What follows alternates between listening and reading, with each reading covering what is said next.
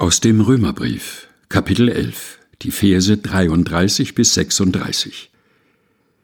Wie unerschöpflich ist doch der Reichtum Gottes, wie tief seine Weisheit und Erkenntnis, wie unergründlich sind seine Entscheidungen und wie unerforschlich seine Wege.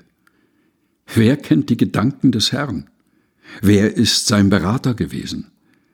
Wer hat ihm je etwas gegeben, so dass er es von ihm zurückfordern könnte? Denn alles hat in ihm seinen Ursprung.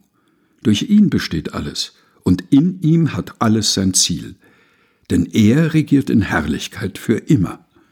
Amen. Römer 11, Vers 33 bis 36 aus der Basisbibel der Deutschen Bibelgesellschaft. Gelesen von Helga Heinold.